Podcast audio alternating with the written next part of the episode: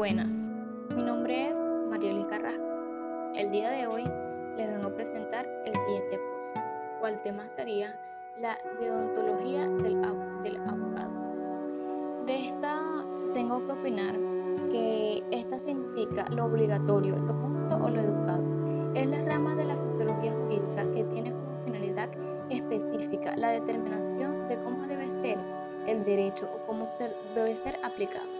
Asimismo, la deontología es la disciplina que se ocupa de los deberes de los profesionales. En el caso de los abogados se trata de una multidisciplinaridad de deberes como son aquellos consigo mismos, con la sociedad, con, con la profesión, con los clientes, con los colegas, con los jueces, con la entidad germinal.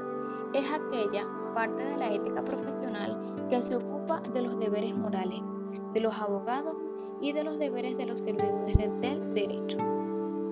Como futura profesional y estudiante, opino que es importante deber de las facultades de derecho y los colegios de los abogados procurarse seriamente y con sentido de responsabilidad de recordarles quienes ejercen esta carrera o van a ejercer los abogados y cuáles son sus deberes.